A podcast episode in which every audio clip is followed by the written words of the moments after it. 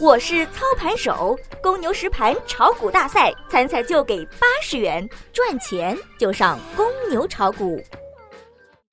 最及时的 A 股信息速递，最独到的股市新鲜评论，小白快评，您每日的免费资讯快餐。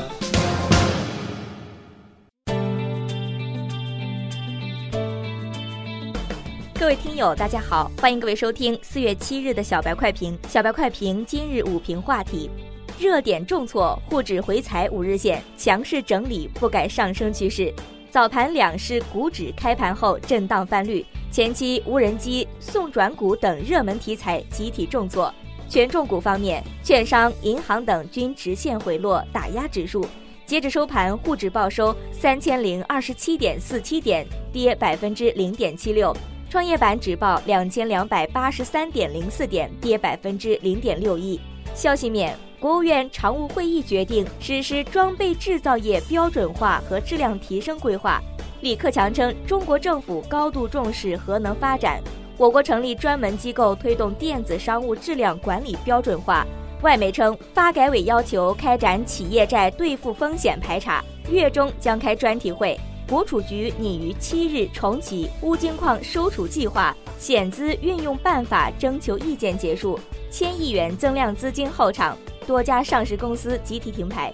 一体化趋势催化国资改革。中国制造二零二五正编制配套规划，受利好消息影响的个股，昨日已经提前表现，今日也随股指下跌持续性大打折扣。盘面上各板块多数下跌，仓储物流、航空制造、无人机、智能机械、稀土永磁等跌幅居前，维生素、锂电池、斯特拉等板块逆势上涨。从最近热点持续性来讲，唯有高送转的填权和抢权行情是有持续性表现，而智能制造等板块均出现一日游行情，这说明目前参与资金还是场内资金。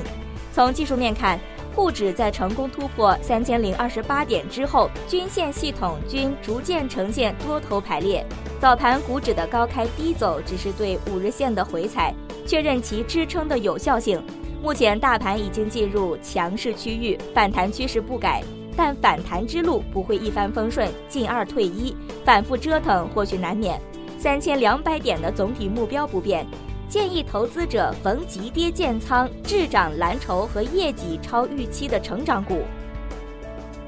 以上评论来自公牛炒股社区，胜者为王。感谢您收听今天的小白快评，本栏目由公牛财富出品，优美动听录制。明天同一时间，欢迎您继续收听。学习玩耍两不误，小白炒股学堂，小白炒股学堂，小白炒股学，小白炒股学堂，小白炒股学堂，你的股神之路从这里开始。本节目由北京公牛股科技有限公司制作出品。